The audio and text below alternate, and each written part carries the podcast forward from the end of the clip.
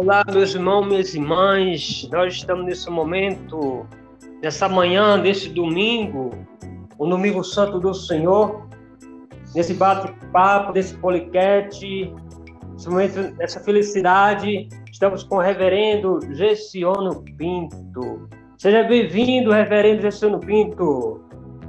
Bom dia, meu irmão, Padre Jailson. Paz e bem, uma alegria estar participando desse podcast. Oh, graças a Deus. É uma satisfação também estar com o irmão nesse momento, reverendo. Pois bem, queria nesse momento é que os nossos ouvintes, nesse momento, os amados irmãos que estão ouvindo a gente nesse momento, nesse podcast, que publique, que compartilhe essa partilha que vamos ter agora, nesse momento, referente ao esse bate-papo desse Domingo Santo do Senhor. É uma satisfação muito grande estar com o senhor, reverendo Gessione, e também com os ouvintes que poderá ouvir é, logo mais esse bate-papo tão assim, digamos assim, tão amoroso e amigável. É, fica à vontade, esse tempo que o irmão tem, mas eu queria contar já desde, desde já, nesse contexto, é, da sua missão né, aqui em Natal, da paróquia da Virgem Maria, né, a paróquia agricana da Virgem Maria, que a tal ponto o senhor passou algum período nesse, nessa missão, né, na capital do Natal, é, da missão da Igreja Episcopal Agricana no Brasil. Queria que o irmão falasse um pouco sobre. Evidentemente que é, desde o princípio ali, né, eu conheço também aquela paróquia, por isso que eu convidei o irmão para é, explanar um pouco sobre a sua missão, desde quando o senhor chegou naquela paróquia, que não era nem paróquia, era uma missão, penso eu, uma capela. Mas fica à vontade para é, falar um pouco dessa sua missão, desde o início até agora, da sua partida. O reverendo Essiano, ouvinte, ele está indo para outra localidade, é, o mesmo município aqui, não Natal, mas fora de Natal, mas na região do Rio Grande do Norte, mas queria que o irmão falasse um pouco da sua missão, dessa trajetória que o senhor teve aqui é, no Rio Grande do Norte, principalmente aqui na capital, com a paróquia da Virgem Maria. Meu querido reverendo Jailson, é, queridos ouvintes desse podcast, é dizer, desejar que a, a graça e a paz de nosso Senhor Jesus Cristo esteja com todos e todas vocês. Olha, reverendo, na verdade, é, quando chegamos ali no ano de 2001, é, existia uma paróquia já, só que era com outro nome, é, uma paróquia chamada Paróquia Anglicana Jesus de Nazaré, que foi fundada pelo reverendo Severino Abel, que hoje está servindo a Deus na Diocese Anglicana do Rio, do Rio de Janeiro, do estado de Minas Gerais, na capital Belo Horizonte. Uma pessoa que eu tenho um grande carinho e ele realmente é o fundador daquele trabalho, né? Ele foi frade capuchinho da Igreja Católica Romana e depois, quando saiu, se aproximou da Igreja Anglicana, a Diocese Anglicana do Recife, e foi ordenado diácono e presbítero pelo então bispo Robinson Cavalcante certo? Então esse é, é, o momento que eu cheguei foi esse, né? Não sei se vocês conseguem visualizar. Para vocês terem uma ideia, quando ele chegou ali em 97 para 98, 1997 para 1998, é, naquele bairro não existia a Igreja Católica Romana.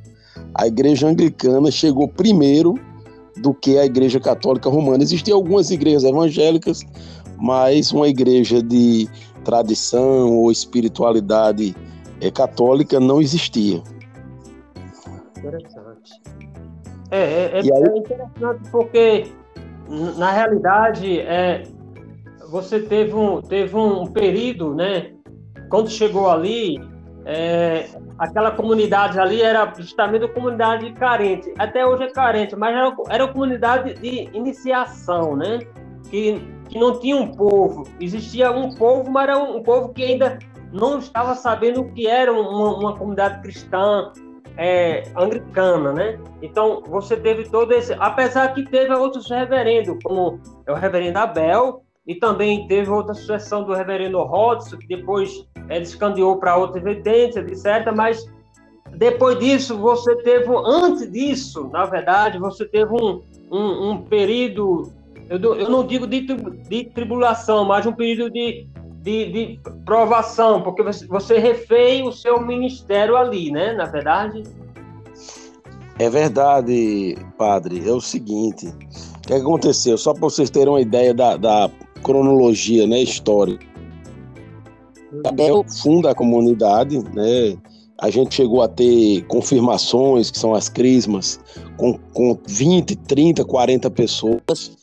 Na época, o bispo Robinson Cavalcante elogiava muito o trabalho do reverendo Abel, que além de, de ser um trabalho religioso, era um trabalho social. Né? É, Para vocês terem uma ideia, o, o primeiro jardim escola do bairro foi na nossa igreja, certo? Foi ali porque a Prefeitura Municipal de Natal não oferecia e o reverendo Abel ofereceu, assim como cursos de serigrafia, costura, artesanato, alfabetização e muitas outras coisas que eu não vou falar para não alongar muito.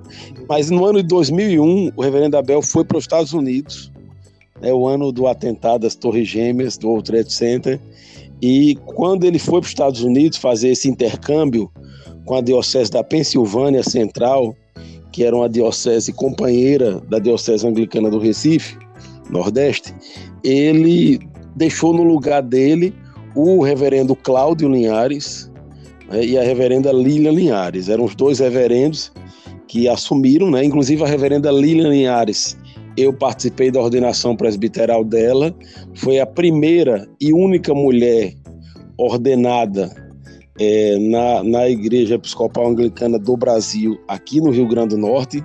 Hoje eles residem no, no estado de Caruaru, Pernambu na cidade de Caruaru, desculpa, no, no estado de Pernambuco. E aí, posteriormente, é, é o momento que o reverendo Rodson é ordenado diácono, é, é, num concílio que é lá no Recife. É, e aí a gente é convidado a. a tinha, nós tínhamos nos afastado da igreja nesse período, houve uma divisão na igreja do Nordeste, uma parte ficou com o bispo Robson, outra parte ficou com, com o bispo Filadélfio. E inicialmente eu fiquei com o bispo Robson, mas depois eu voltei a convite do reverendo Robson e é, passei a, a reintegrei-me à EAB, né?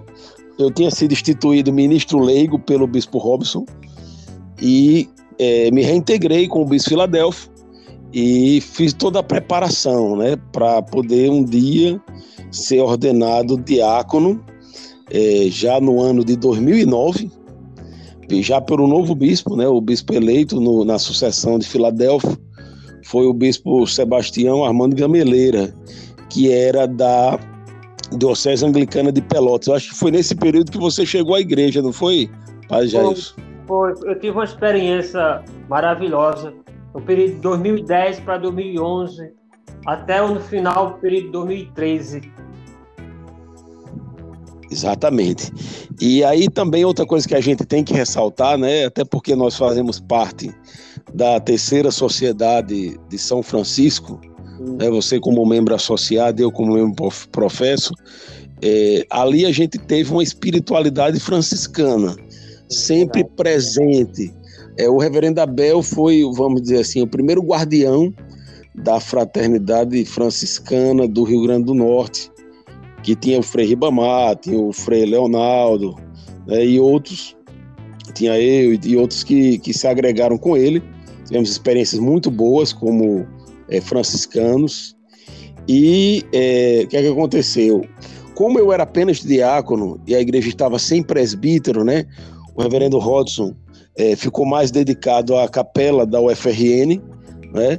E a gente, como já como diácono, resolveu abrir o, o CAF, que era o CAF, né? Era o Centro Anglicano Social Franciscano, né?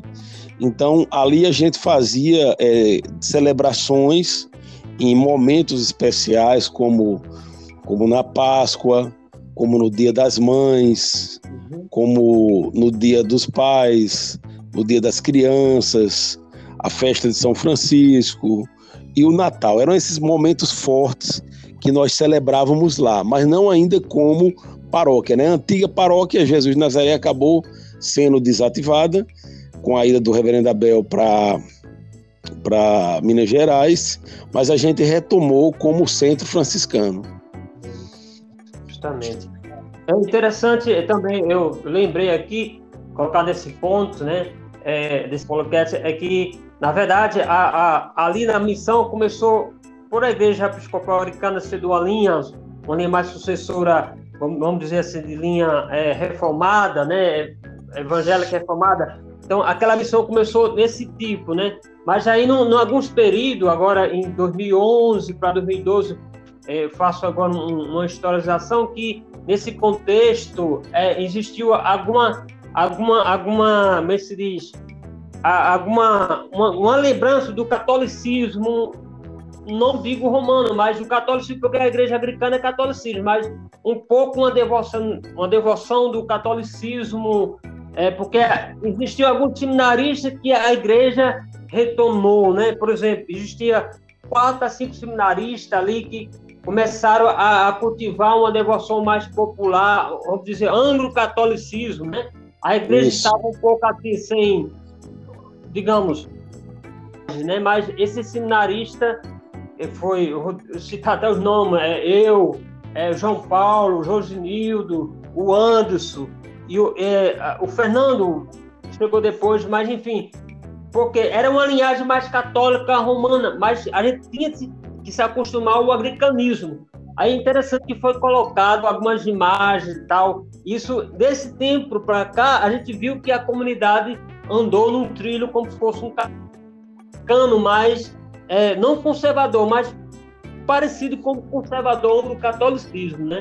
Isso ajudou muito. O senhor acha que isso ajudou ou empatou a comunidade a crescer mais? Quais foram os frutos desde a sua da sua pastorio, seu pastorio, né? Que você teve um pastorio lá até agora sair de lá para outra localidade. Você vê que isso ajudou ou diminuiu? Meu irmão, é o seguinte, é, o, o reverendo Abel, a gente sempre conversa sobre isso, né? Ele, ele nunca foi membro de nenhuma igreja evangélica, né? Como a Batista, a Presbiteriana, etc. Luterana. Então ele vem de uma experiência católica romana na linha da teologia da libertação, né? Sempre foi a área dele, inclusive é, até hoje, né? Ele tem essa linha da teologia da libertação, usa o anel de Tucum, né? Opção preferencial pelos pobres, esse tipo de coisa. Dom Helder Câmara, né? Como grande referência dele, até por ser pernambucano. Mas, é, então ele tentou implantar, a diocese anglicana do Recife, ela era uma diocese hegemonicamente evangelical, né? Ou mais reformada do que anglo-católica, digamos assim. Só que o reverendo Abel, ele tentou trabalhar numa via média. É, realmente não, não se usava imagens de escultura, porque não era a tradição da, da diocese e mesmo da IAB como um todo, né? Poucas igrejas têm imagem, uma ou outra tem imagem, mas muito pouco. E aí ele tentou trabalhar nessa linha. O que foi que aconteceu? É, alguns irmãos da nossa igreja, que tem um grupo muito grande, a gente tinha grupo de jovem, a gente tinha é, celebrações nos lares, a gente tinha encontros de confirmação, encontros de batismo, é, muita coisa, grupo de teatro, enfim, um ministério de música, inclusive com a banda completa, chegou a gravar até CD, né? É, o Ministério de Música da nossa igreja. Então era um, um grupo bem, bem ativo na igreja. E aí o que aconteceu? Essas pessoas, elas foram é, fazer um seminário de vida no Espírito Santo é, em, em, João Pessoa, né? Na então paróquia anglicana da Ressurreição, e lá eles conheceram um tipo de anglicanismo é, bem mais evangélico, digamos assim, do que o anglicanismo do reverendo Abel, né? que ele trabalhava na via média, né? Até porque ele era da ordem franciscana e tudo, né? Não tinha como ele, ele, vamos dizer assim, ser tão protestante como a coisa acontecia lá em João Pessoa. Então, o que é que aconteceu? Esses irmãos, quando eles voltaram, eles é, voltaram, é, vamos dizer assim, exigindo que a igreja, a paróquia, né, de Jesus de Nazaré, se tornasse mais evangélica. Em que sentido, né? Eles chegaram a pedir, para vocês terem uma ideia, que é, fosse retirada a ordem franciscana da igreja, já que uma igreja evangélica não tinha ordem franciscana, não poderia ter, né? E aí deixou de chamar o reverendo de reverendo passou a chamar de pastor, né? É, a saudação, né? Não podia ser mais paz e bem, mas tinha que ser paz do Senhor. Enfim, também começaram a, a trabalhar uma questão de usos e costumes, né?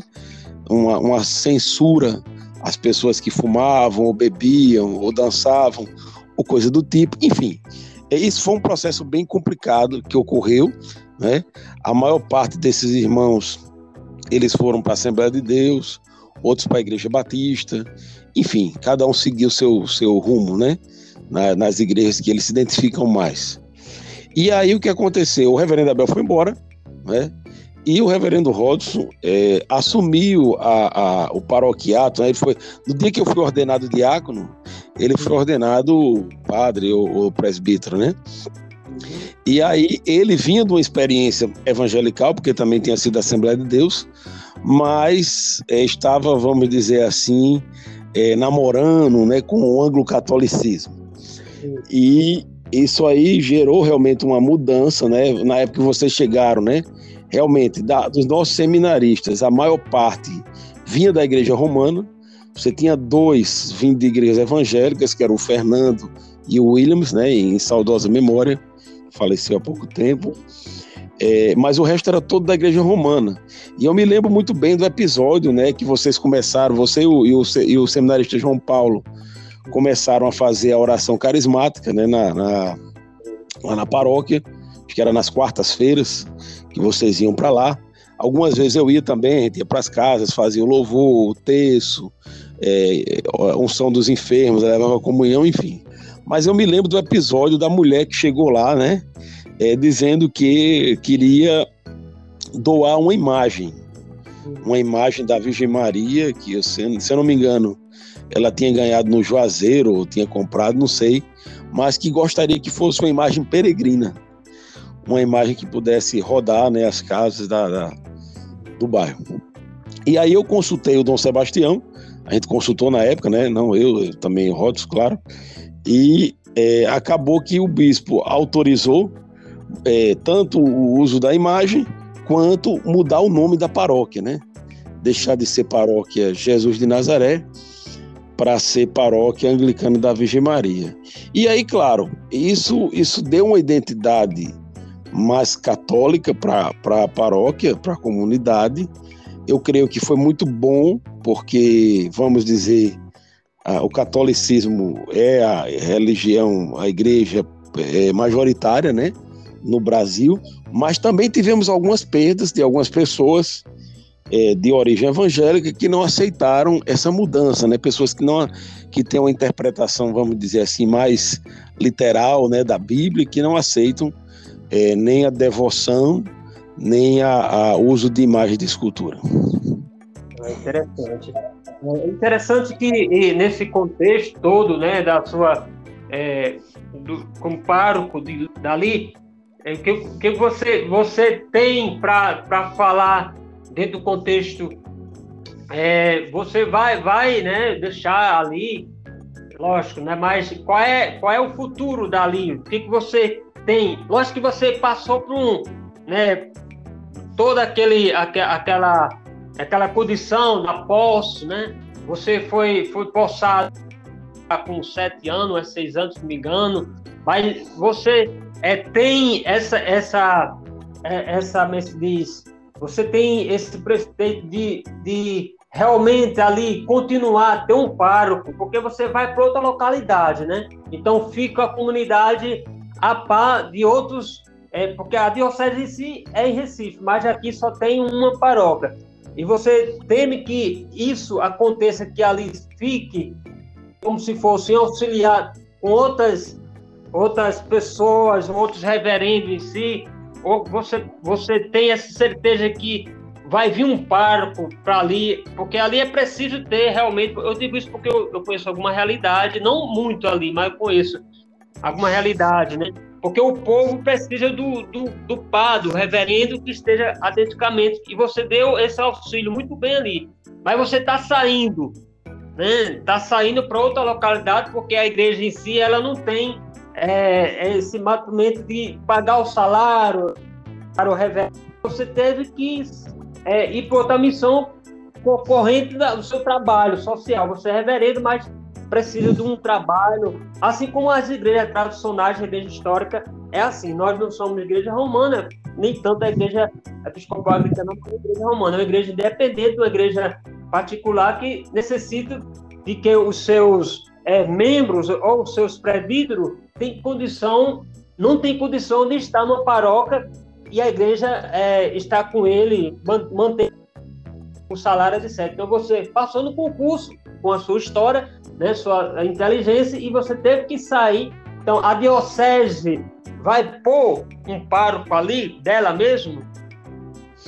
Meu irmão, essa pergunta que você fez é, é quase uma pergunta de universitário, né?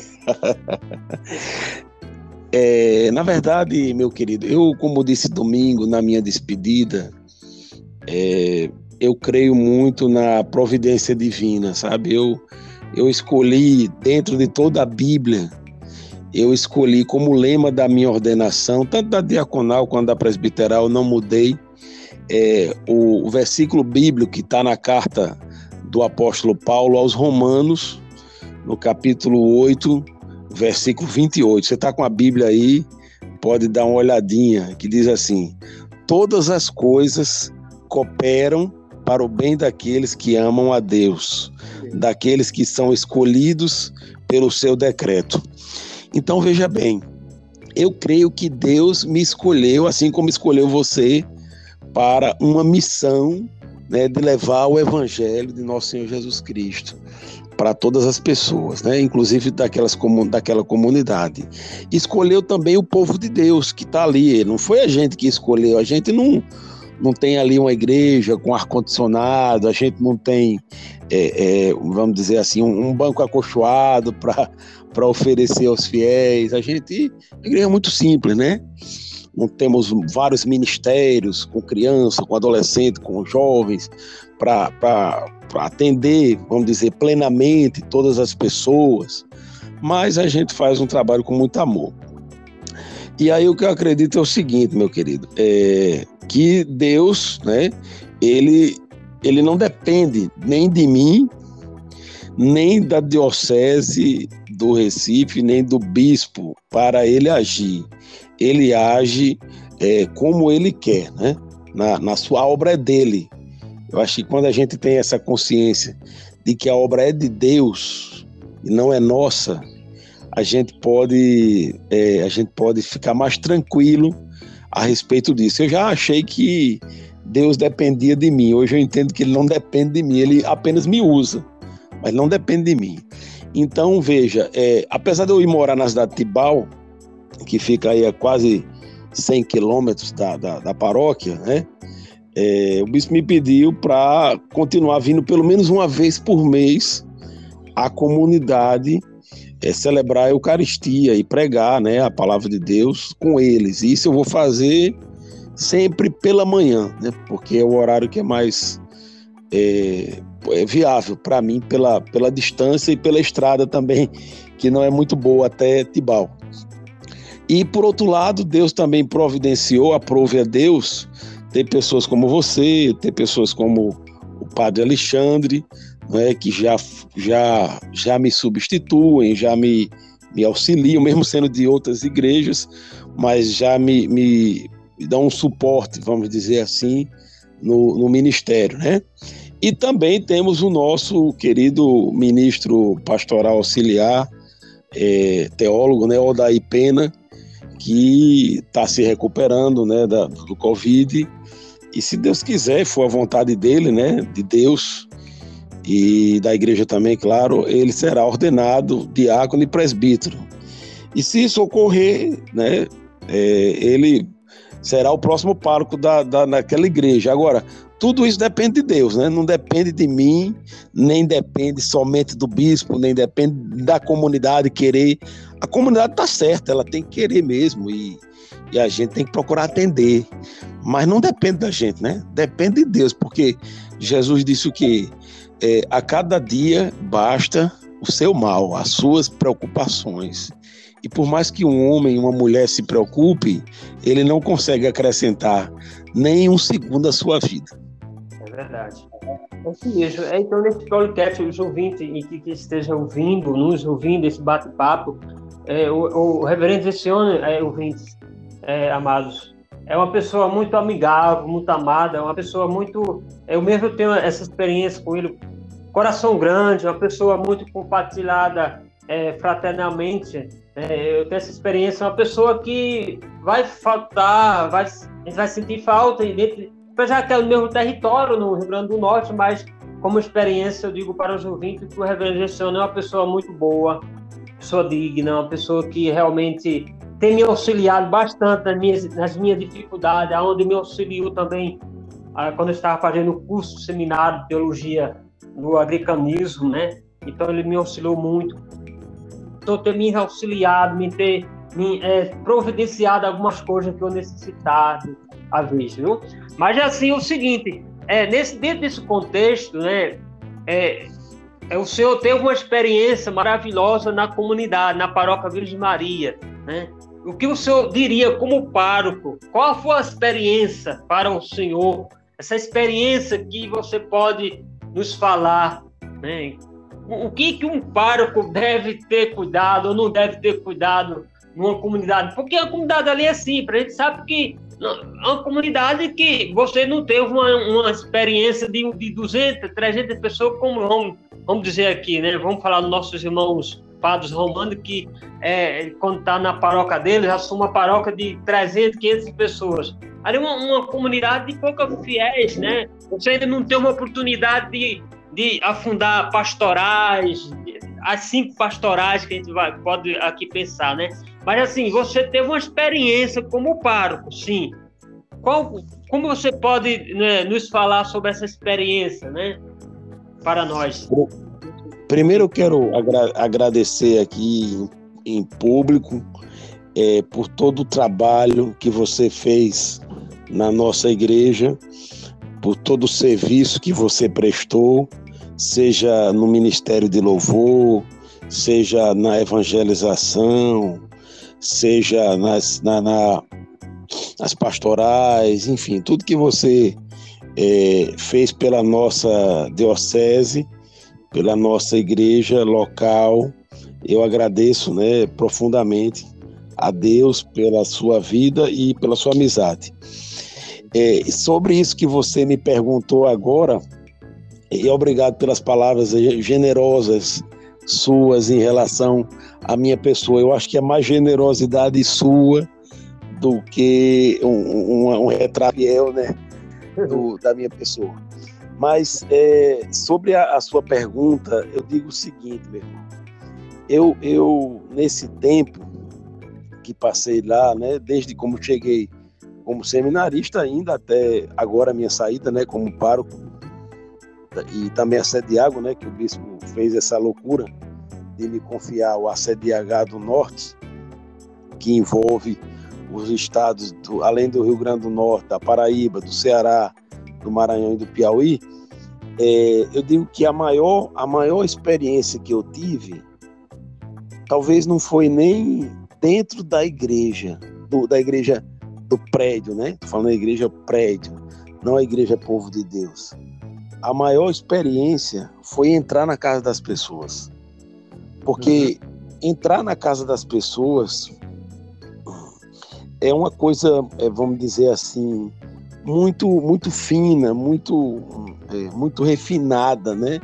Que não é todo mundo que abre a sua casa para uma pessoa entrar, um, um padre, um reverendo, e ali sentar e escutar seus problemas e fazer uma oração e poder é, é, até com quantas vezes quantas, meu Deus, que eu não fui chamado e tive que ir ao Valfredo Gugel para atender irmãos dali, ou ao a própria ao Santa Catarina, que é na Zona Norte, a penitenciária de Alcaçuz, que nunca tinha ido, e quando cheguei lá disseram, olha, você é o primeiro padre que vem aqui, nunca veio um padre, pastor tem toda semana, mas padre nunca veio.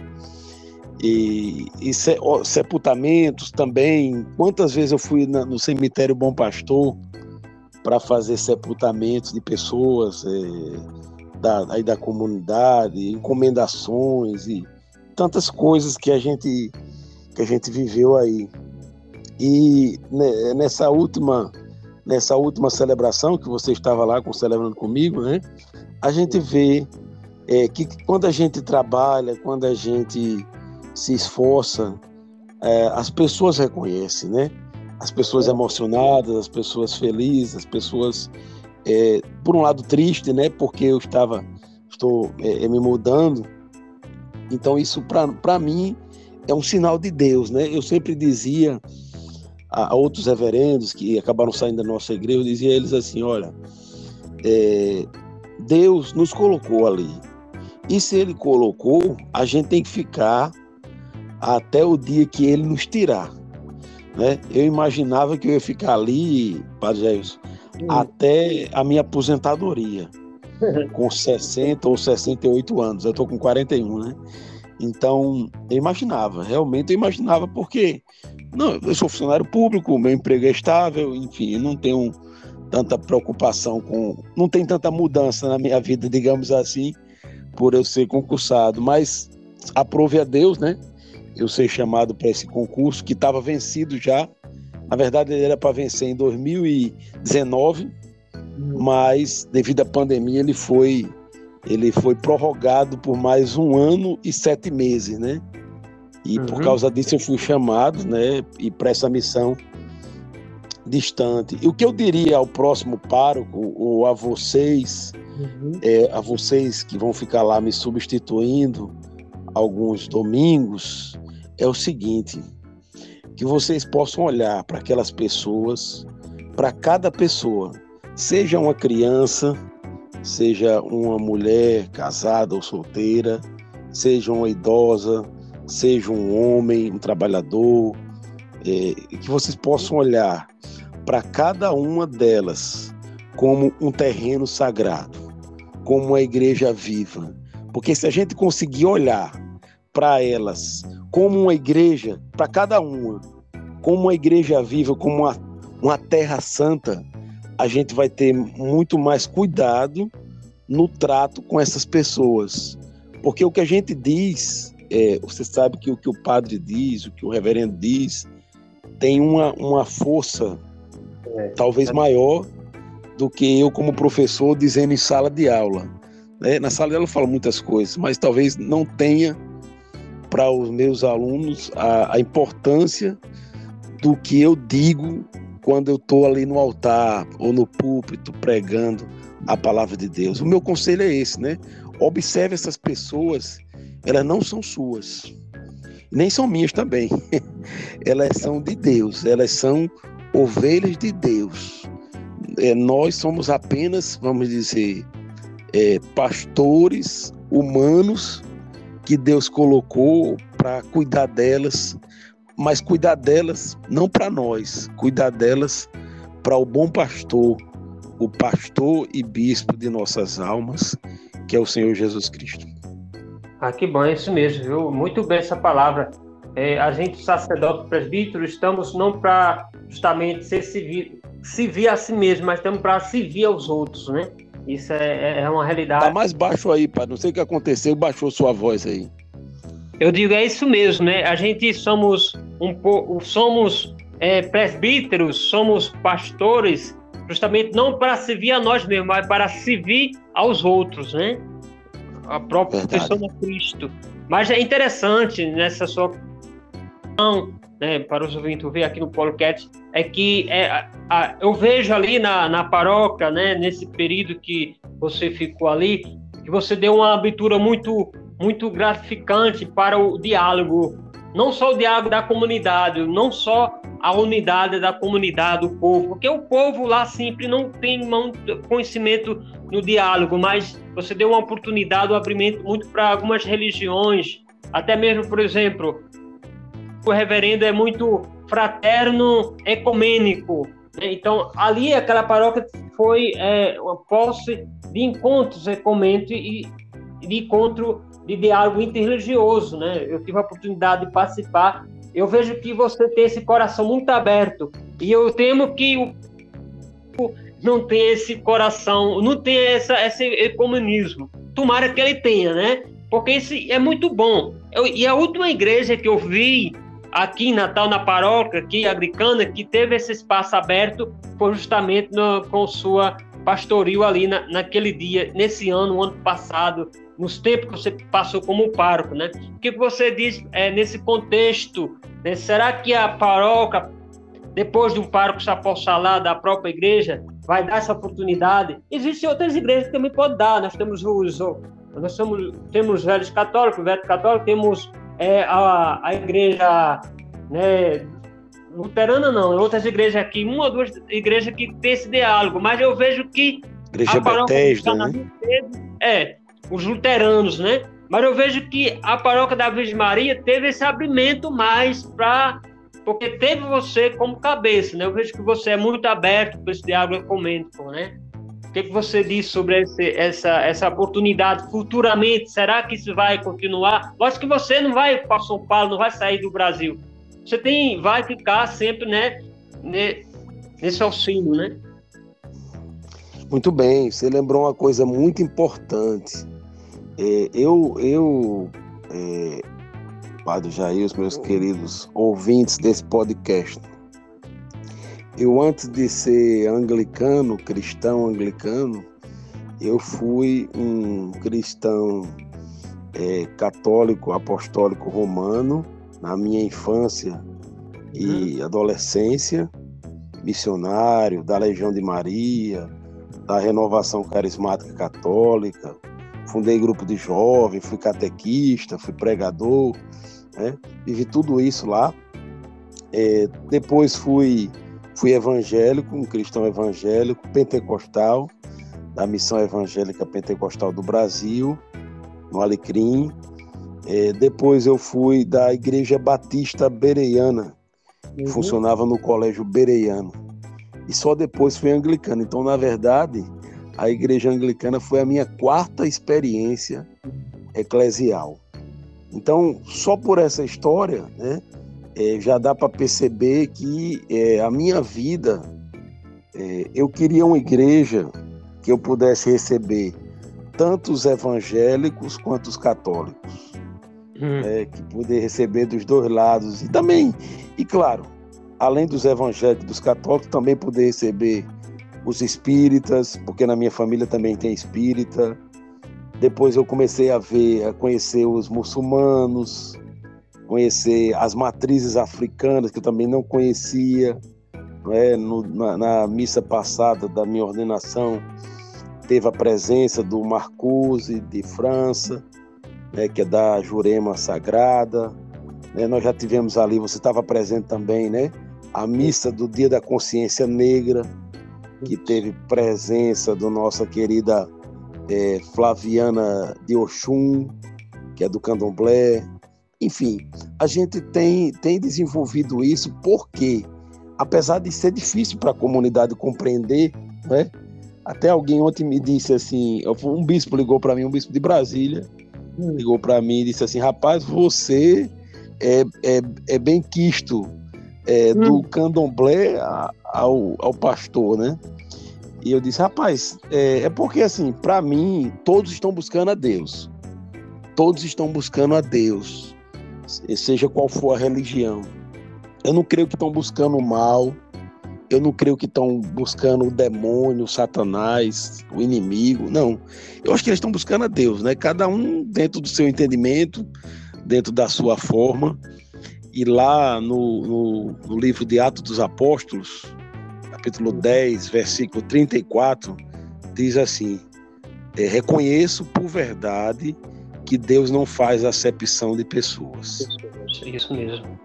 E lá em Tiago, na carta de São Tiago, diz assim: a religião pura para com Deus o Pai é esta: amparar os órfãos e as viúvas e guardar-se da corrupção deste mundo. Então, se na palavra de Deus, Deus não faz acepção de pessoas e é, a religião pura para com Deus é guardar é, guardar-se da corrupção e amparar os órfãos e viúvas, eu sei que não é só os cristãos e muito menos só os anglicanos que fazem isso.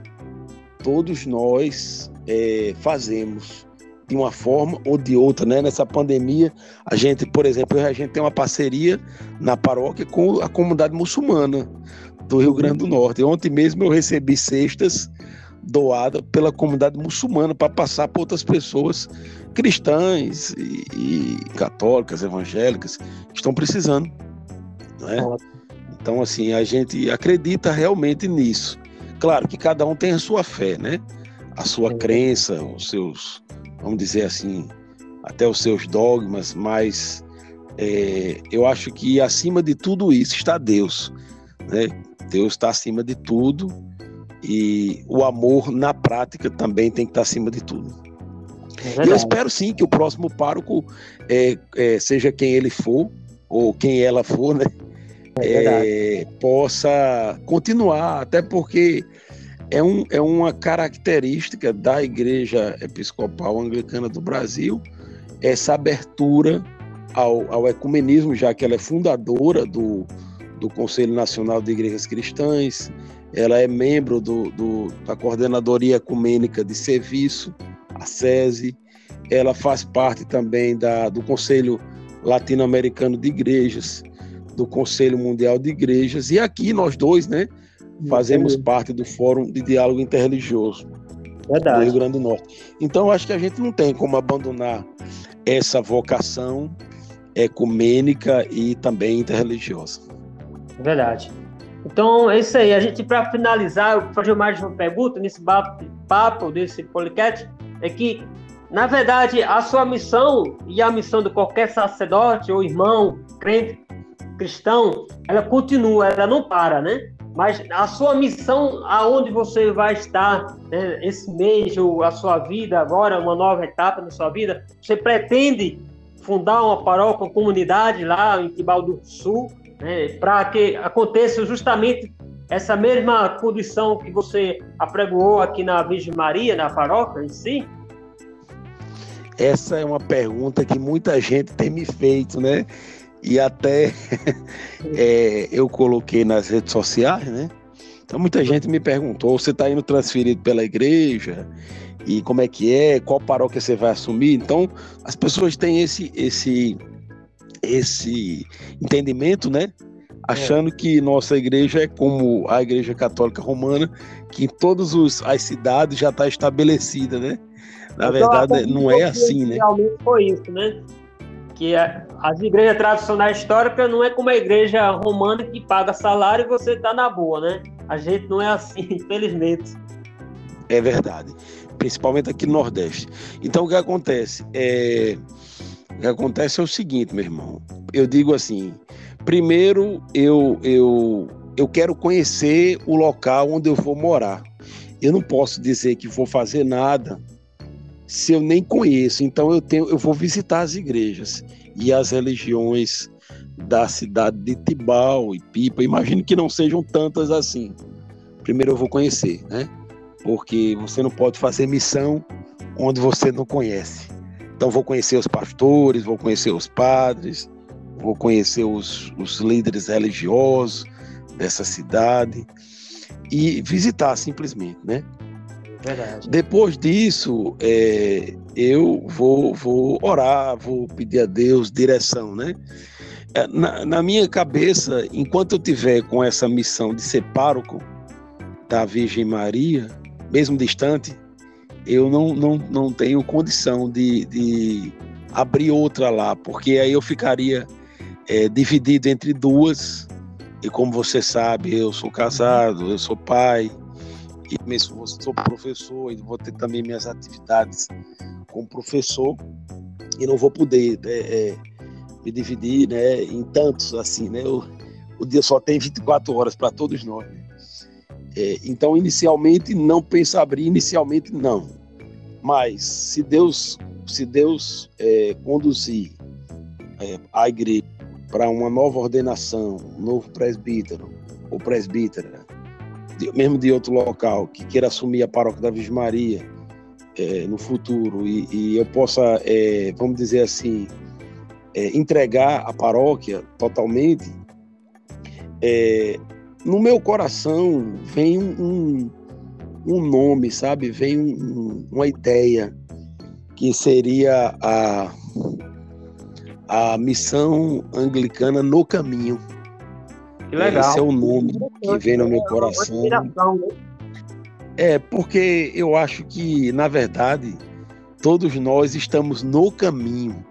É. Né? No caminho de Jesus Cristo, no caminho de Damasco, no caminho de Tibau, no caminho da Zona Norte, no caminho de Natal, no caminho de João Pessoa, de, de do Ceará, de São Luís, de, de Batalha, e, enfim, é, de Maracanaú, onde, onde, onde, onde tem missão, né, onde tem pessoas é, que querem servir a Deus, a gente tem que estar tá nesse caminho e não querer é, ficar preso só a um local, como se o evangelho fosse só ali daquele povo.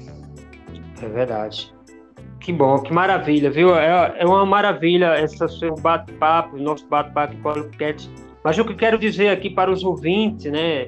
Sou o reverendo Padre Jailson, da Igreja Evangélica Católica, então esse podcast justamente é para a gente atingir, a gente conversar e a gente agir para a evangelização também através das redes sociais de mídia. Mas o que eu quero dizer para o senhor, reverendo Vercione Pinto, é o seguinte, que o evangelho de Jesus Cristo, justamente de hoje, Jesus Cristo vai dizer no evangelho de São Marcos, capítulo 7, do versículo 31 e 37, vai dizer que Jesus deixou aquela região, a região de Tiro, e foi para outra localidade da Galiléia. Jesus foi justamente fazer o quê? Ele foi pregar o evangelho, ele foi justamente é, colocar o dedo na boca do surdo, ele foi justamente tirar a cegueira dos cegos. Então é isso que o senhor quer fazer com o senhor aí. Ele quer tirar o senhor daqui e botar para outra localidade e fazer isso, os milagres. Como você Amém. fez milagre aqui, você vai fazer outros milagres lá. Então, amados ouvintes, todos nós somos chamados a uma missão. A, a missão do Reverendo Gessiano é maravilhosa, é bela. Mas, como ele mesmo falou, que ele não é daqui, eu não sou daqui. Nós somos uma passagem. Jesus Cristo nos convida a ir a cada dia, pega a sua cruz e siga-me. Então a gente está seguindo Jesus Cristo. Ele nos chama. Então eu convido o reverendo nesse momento para nós orarmos ao Senhor Jesus Cristo e agradecer né, aos ouvintes também que estão nos ouvindo aí que possa ser tocado né, por essa, essa esse bate-papo, né, esse testemunho, esse depoimento do reverendo desse ano. Jesus Cristo, eu quero louvar, te agradecer para a vida do reverendo, que ele vai para outro, outro, outra localidade, outro mar, outra Galiléia, Senhor. Muito obrigado pela vida do reverendo desse ano por esse podcast também, que as pessoas sejam tocadas como exemplo dele mesmo, Senhor. Eu agradeço. Em nome do Senhor Jesus, pode fazer sua oração, reverendo, também querendo. Amém. Deus, nosso Pai querido e amado, te agradecemos por mais um dia de vida, um dia que podemos contemplar a tua obra na criação e nas pessoas. Te louvamos também, Senhor, pela tua ação, pela ação do Espírito Santo em nossas vidas, vidas frágeis, vidas caídas muitas vezes, vidas contraditórias. Amém. Mas mesmo assim, a tua misericórdia não nos falta e ela é a causa de não sermos consumidos. Abençoa, Senhor, aqueles que estão ouvindo esse podcast, seja onde eles estiverem, Senhor Abençoa a vida e pessoal e também o ministério do reverendo Jailson. o Senhor possa estar com ele, com sua família, e que ele possa também ser um instrumento teu ali na paróquia da Virgem Maria, paróquia anglicana da Virgem Maria. Peço também que o Senhor esteja comigo nesta caminhada, nessa travessia, seja na escola, nas duas escolas que eu irei trabalhar, numa média ou no Meiróis, esteja com cada sala de aula que eu irei entrar, das 20 salas de aulas que eu irei entrar. Peço a tua graça, a tua misericórdia, a tua sabedoria e que o Senhor esteja também me mostrando, revelando a mim é, oportunidades missionárias, oportunidades de pregar o teu santo evangelho. Pois, como disse o amado apóstolo Paulo, ai de mim se não anunciar o evangelho. Te agradeço também pela vida do reverendo Alexandre, que também estará conosco nessa jornada é, diferente, né, a partir desse domingo. Também pedimos, Senhor, a plena recuperação do nosso querido é, ministro pastoral Odai Pena, que o Senhor esteja com ele, abençoando.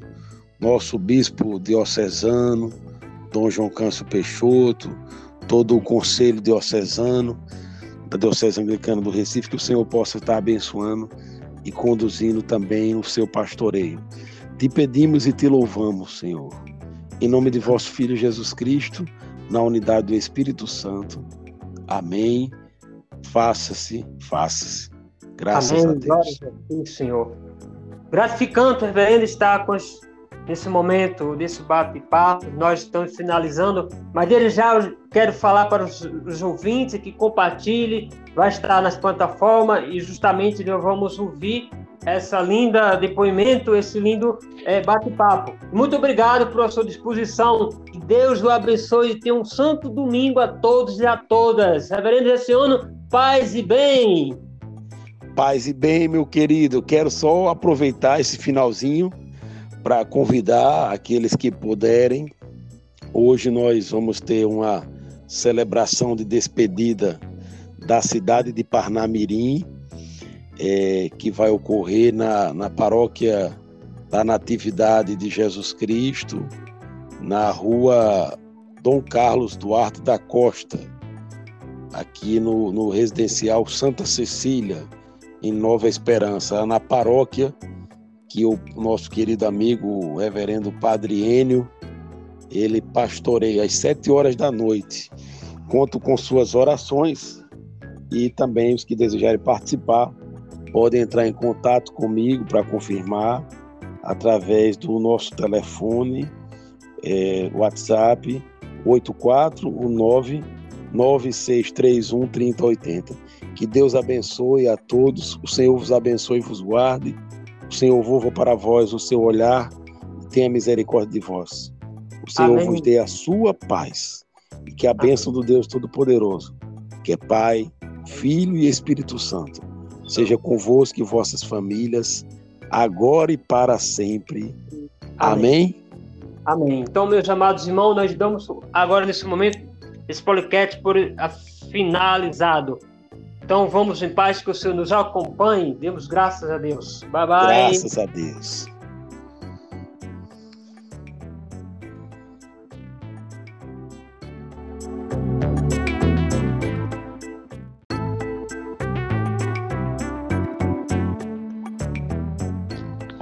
Olá, meus irmãos, minhas irmãs. Nós estamos nesse momento, nessa manhã, desse domingo, o domingo santo do Senhor, nesse bate-papo, desse poliquete, nesse momento, nessa felicidade. Estamos com o reverendo Gessiono Pinto. Seja bem-vindo, reverendo Gessiono Pinto. Bom dia, meu irmão, Padre Jailson. Paz e bem, uma alegria estar participando desse podcast. Oh, graças a Deus. É uma satisfação também estar com o irmão nesse momento, o reverendo. Pois bem, queria nesse momento é, que os nossos ouvintes, nesse momento, os amados irmãos que estão ouvindo a gente nesse momento, nesse podcast, que publique, que compartilhe essa partilha que vamos ter agora, nesse momento, referente ao esse bate-papo desse Domingo Santo do Senhor, é uma satisfação muito grande estar com o senhor, reverendo Gessione, e também com os ouvintes que poderá ouvir é, logo mais esse bate-papo tão assim, digamos assim, tão amoroso e amigável. É, fica à vontade, esse tempo que o irmão tem, mas eu queria contar já desde, desde já, nesse contexto, é, da sua missão né, aqui em Natal, da paróquia da Virgem Maria, né, a paróquia anglicana da Virgem Maria, que a tal ponto o senhor passou algum período nesse, nessa missão, né, na capital do Natal, é, da missão da Igreja Episcopal Anglicana no Brasil. Queria que o irmão falasse um pouco sobre. Evidentemente que é, desde o princípio ali, né, eu conheço também aquela paróquia, por isso que eu convidei o irmão para é, explanar um pouco sobre a sua missão, desde quando o senhor chegou naquela paróquia, que não era nem paróquia, era uma missão, penso eu, uma capela. Mas fica à vontade para é, falar um pouco dessa sua missão, desde o início até agora, da sua partida. O reverendo esse ano, ouvinte, ele está indo para outra localidade, é, o mesmo município aqui, não Natal, mas fora de Natal, mas na região do Rio Grande do Norte, mas queria que o irmão falasse um pouco da sua missão, dessa trajetória que o senhor teve aqui é, no Rio Grande do Norte, principalmente aqui na capital, com a paróquia da Virgem Maria. Meu querido reverendo Jailson, é, queridos ouvintes desse podcast, é dizer, desejar que a, a graça e a paz de nosso Senhor Jesus Cristo esteja com todos e todas vocês. Olha, reverendo, na verdade, é, quando chegamos ali no ano de 2001, é, existia uma paróquia já, só que era com outro nome, é, uma paróquia chamada Paróquia Anglicana Jesus de Nazaré, que foi fundada pelo reverendo Severino Abel, que hoje está servindo a Deus na Diocese Anglicana do Rio, do Rio de Janeiro, do estado de Minas Gerais, na capital Belo Horizonte. Uma pessoa que eu tenho um grande carinho e ele realmente é o fundador daquele trabalho, né? Ele foi frade capuchinho da Igreja Católica Romana e depois, quando saiu, se aproximou da Igreja Anglicana a Diocese Anglicana do Recife, e foi ordenado diácono e presbítero pelo então bispo Robinson Cavalcante. Certo? Então, esse é, é, o momento que eu cheguei foi esse, né? Não sei se vocês conseguem visualizar. Para vocês terem uma ideia, quando ele chegou ali em 97 para 98, 1997 para 1998, é, naquele bairro não existia a Igreja Católica Romana a igreja anglicana chegou primeiro do que a igreja católica romana. Existiam algumas igrejas evangélicas, mas uma igreja de tradição ou espiritualidade é, católica não existia. Interessante. É, é, é, aí... interessante porque, na realidade, é, você teve um, teve um período, né? Quando chegou ali, é, aquela comunidade ali era justamente uma comunidade carente. Até hoje é carente, mas era, era uma comunidade de iniciação, né?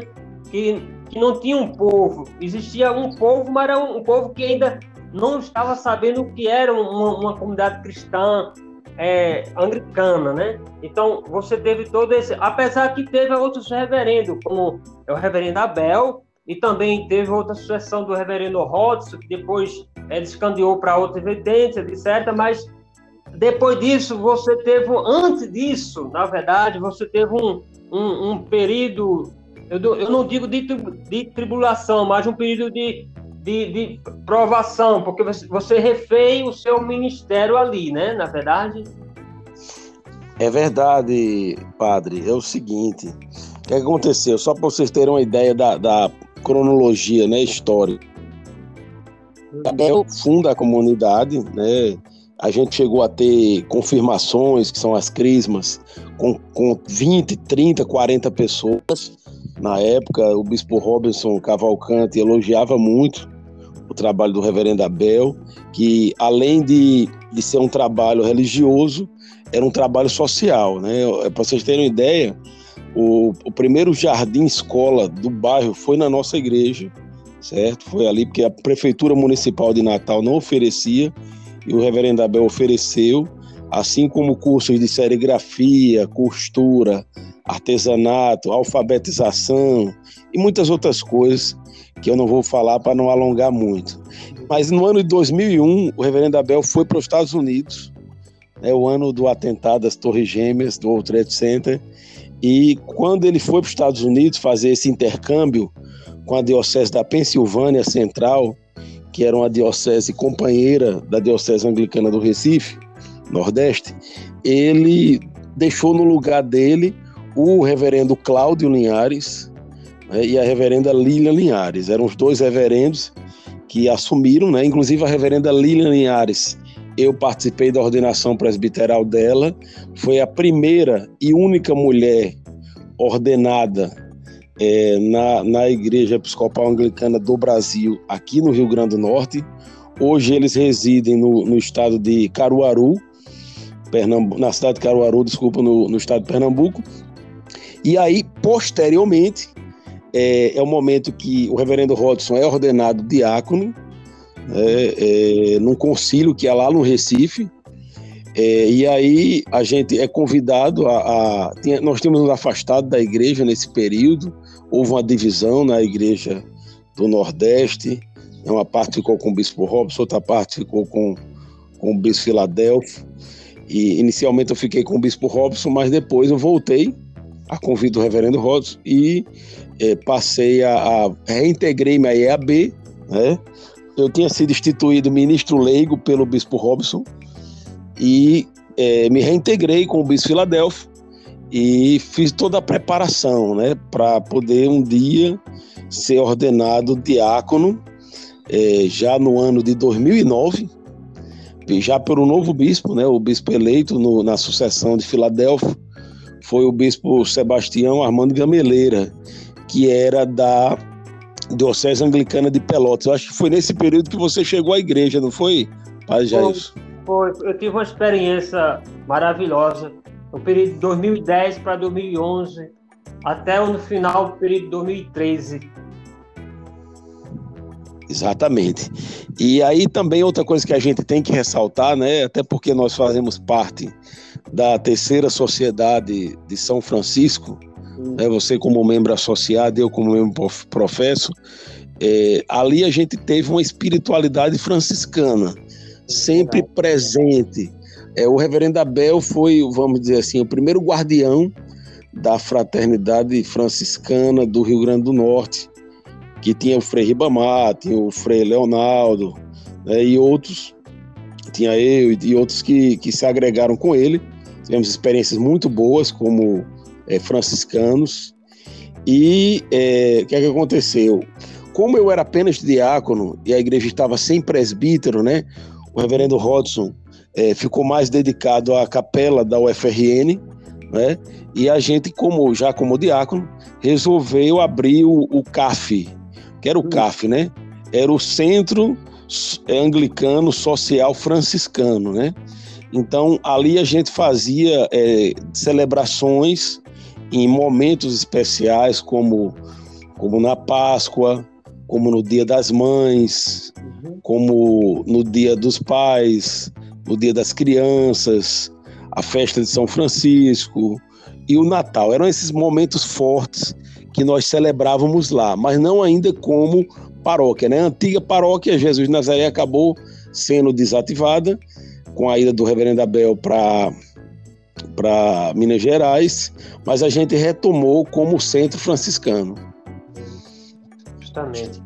É interessante também, eu lembrei aqui, colocar nesse ponto, né, é, desse podcast, é que, na verdade, a, a, ali na missão começou por a Igreja Episcopal Americana ser uma linha, uma linha mais sucessora, vamos, vamos dizer assim, de linha é, reformada, né, evangélica reformada, então, aquela missão começou nesse tipo, né? Mas aí, em alguns períodos, agora em 2011 para 2012, é, faço agora um, uma historização que nesse contexto, é, existiu alguma, alguma, alguma, como é se diz, alguma uma, uma, lembrança do catolicismo, não digo romano, mas o catolicismo, porque a igreja anglicana é catolicismo, mas um pouco uma devoção, uma devoção do catolicismo, é, porque existiam alguns seminaristas que a igreja retomou, né? Por exemplo, existia quatro a cinco seminaristas ali que começaram a, a cultivar uma devoção mais popular, vamos dizer, anglo-catolicismo, né?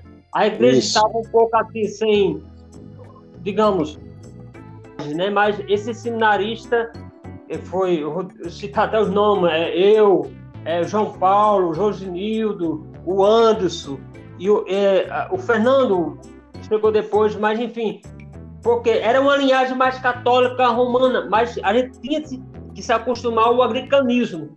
Aí é interessante que foi colocado algumas imagens e tal. Isso, desse tempo para cá, a gente viu que a comunidade andou num trilho como se fosse um cano mais, é, não conservador, mas parecido com o conservador do catolicismo, né? Isso ajudou muito. O senhor acha que isso ajudou ou empatou a comunidade a crescer mais? Quais foram os frutos desde a sua da sua pastorio, seu pastorio, né? E você teve um pastorio lá até agora sair de lá para outra localidade. Você vê que isso ajudou ou diminuiu? Meu irmão, é o seguinte, é, o, o reverendo Abel, a gente sempre conversa sobre isso, né? ele, ele nunca foi membro de nenhuma igreja evangélica, né, como a Batista, a Presbiteriana, etc., Luterana. Então ele vem de uma experiência católica romana na linha da teologia da libertação, né? Sempre foi a área dele, inclusive é, até hoje, né? Ele tem essa linha da teologia da libertação, usa o anel de Tucum, né? Opção preferencial pelos pobres, esse tipo de coisa. Dom Helder Câmara, né, como grande referência dele, até por ser pernambucano. Mas, é, então ele tentou implantar, a diocese anglicana do Recife, ela era uma diocese hegemonicamente evangelical, né, ou mais reformada do que anglo-católica, digamos assim. Só que o reverendo Abel, ele tentou trabalhar numa via média, é, realmente não, não se usava imagens de escultura, porque não era a tradição da, da diocese e mesmo da IAB como um todo, né? Poucas igrejas têm imagem, um ou outro tem imagem, mas muito pouco. E aí ele tentou trabalhar nessa linha. O que foi que aconteceu?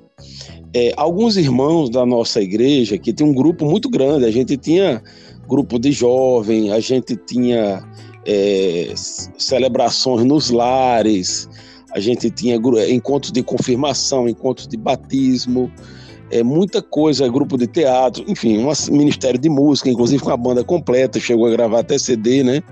Uhum. É, o Ministério de Música da nossa igreja. Então era um, um, grupo bem, bem ativo na igreja. E aí o que aconteceu? Essas pessoas, elas foram é, fazer um seminário de vida no Espírito Santo é, em, em João Pessoa, né? na então paróquia anglicana da Ressurreição, e lá eles conheceram um tipo de anglicanismo é, bem mais evangélico, digamos assim, do que o anglicanismo do reverendo Abel, né? Que ele trabalhava na Via Média, né? Até porque ele era da ordem franciscana e tudo, né? Não tinha como ele, ele vamos dizer assim, ser tão protestante como a coisa acontecia lá em João Pessoa. Então, o que é que aconteceu? Esses irmãos, quando eles voltaram, eles é, voltaram, é, vamos dizer assim, exigindo que a igreja, a paróquia, né, de Jesus de Nazaré, se tornasse mais evangélica. Em que sentido, né? Eles chegaram a pedir, para vocês terem uma ideia, que é, fosse retirada a ordem franciscana da igreja já que uma igreja evangélica não tinha ordem franciscana, não poderia ter, né? E aí deixou de chamar o reverendo de reverendo e passou a chamar de pastor, né? É, a saudação, né? Não podia ser mais paz e bem, mas tinha que ser paz do Senhor. Enfim, também começaram a, a trabalhar uma questão de usos e costumes, né? Uma, uma censura às pessoas que fumavam ou bebiam ou dançavam ou coisa do tipo, enfim. É, isso foi um processo bem complicado que ocorreu, né? A maior parte desses irmãos, eles foram para a Assembleia de Deus, outros para a Igreja Batista, enfim, cada um seguiu seu seu rumo, né? nas igrejas que eles se identificam mais. E aí o que aconteceu? O reverendo Abel foi embora, né? E o reverendo Rodson é, assumiu a, a, o paroquiato. Né? Ele foi, no dia que eu fui ordenado diácono, ele foi ordenado padre ou, ou presbítero, né? E aí ele vinha de uma experiência evangelical, porque também tinha sido Assembleia de Deus, mas é, estava, vamos dizer assim, é, namorando né, com o anglo-catolicismo. E isso aí gerou realmente uma mudança, né? Na época que vocês chegaram, né? Realmente, da, dos nossos seminaristas, a maior parte vinha da igreja romana. Você tinha dois vindo de igrejas evangélicas, que eram o Fernando e o Williams, né? Em saudosa memória, faleceu há pouco tempo. É, mas o resto era todo da igreja romana. E eu me lembro muito bem do episódio, né? Que vocês começaram, você e o, e o, e o seminarista João Paulo começaram a fazer a oração carismática né, na, na, lá na paróquia, acho que era nas quartas-feiras que vocês iam para lá. Algumas vezes eu ia também, ia para as casas, fazia o louvor, o terço, é, unção dos enfermos, levava comunhão, enfim. Mas eu me lembro do episódio da mulher que chegou lá, né, é, dizendo que queria doar uma imagem, uma imagem da Virgem Maria, que se, se eu não me engano, ela tinha ganhado no Juazeiro, ou tinha comprado, não sei, mas que gostaria que fosse uma imagem peregrina, uma imagem que pudesse rodar né, as casas da, da, do bairro. E aí eu consultei o Dom Sebastião, a gente consultou na época, né? Não eu, eu também Rodos, claro, e é, acabou que o bispo autorizou é, tanto o uso da imagem quanto mudar o nome da paróquia, né? Deixar de ser paróquia Jesus de Nazaré para ser paróquia anglicana da Virgem Maria. E aí, claro, isso, isso deu uma identidade mais católica para a paróquia, para a comunidade. Eu creio que foi muito bom, porque, vamos dizer, a, o catolicismo é a religião, a igreja é majoritária, né, no Brasil, mas também tivemos algumas perdas de algumas pessoas é, de origem evangélica que não aceitaram essa mudança, né? Pessoas que não que têm uma interpretação, vamos dizer assim, mais literal, né, da Bíblia, que não aceitam é, nem a devoção, nem a, uso de imagem de escultura. É interessante.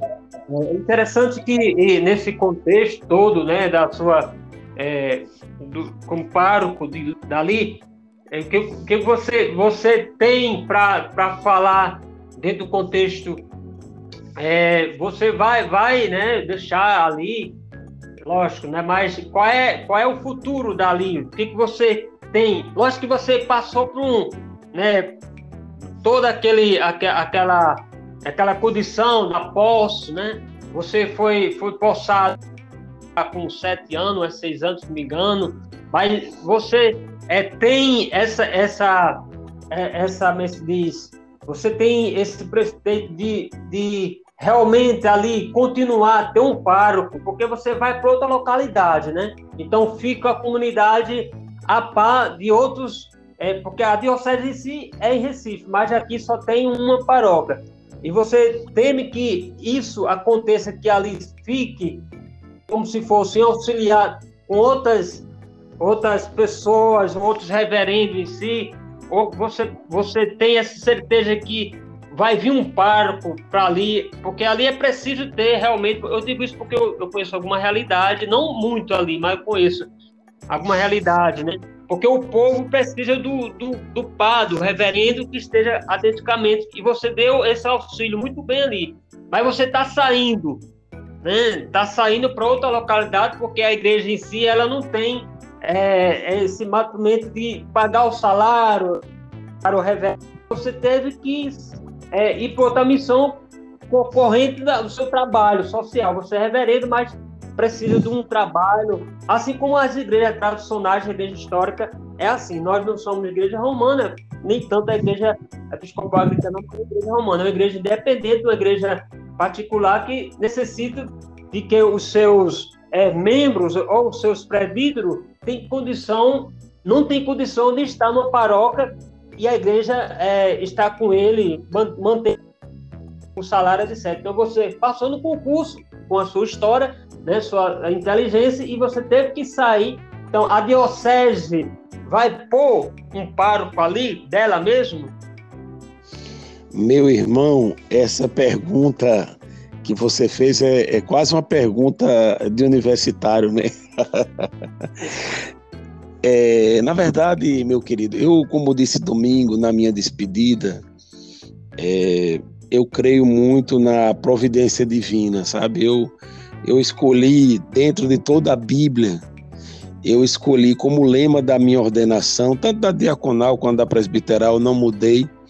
É, o, o versículo bíblico que está na carta do apóstolo Paulo aos Romanos, no capítulo 8, versículo 28. Você está com a Bíblia aí, pode dar uma olhadinha, que diz assim: Todas as coisas cooperam para o bem daqueles que amam a Deus, daqueles que são escolhidos pelo seu decreto.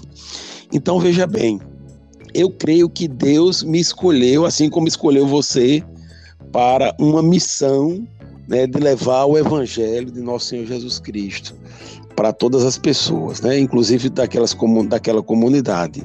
Escolheu também o povo de Deus que está ali. Não foi a gente que escolheu, a gente não, não tem ali uma igreja com ar-condicionado, a gente não tem, é, é, vamos dizer assim, um, banco acolchoado para para oferecer aos fiéis. A gente, a igreja é muito simples, né? Não temos vários ministérios com criança, com adolescente, com jovens, para atender, vamos dizer, plenamente todas as pessoas. Mas a gente faz um trabalho com muito amor. E aí o que eu acredito é o seguinte, meu querido, é que Deus, né, ele, ele não depende nem de mim, nem da diocese do Recife, nem do bispo para ele agir ele age é, como ele quer, né? Na, na sua obra é dele. Eu acho que quando a gente tem essa consciência de que a obra é de Deus e não é nossa, a gente pode é, a gente pode ficar mais tranquilo a respeito disso. Eu já achei que Deus dependia de mim. Hoje eu entendo que ele não depende de mim, ele apenas me usa, mas não depende de mim. Então, veja, é, apesar de eu ir morar na cidade de Tibau, que fica aí a quase 100 quilômetros da, da, da, paróquia, né?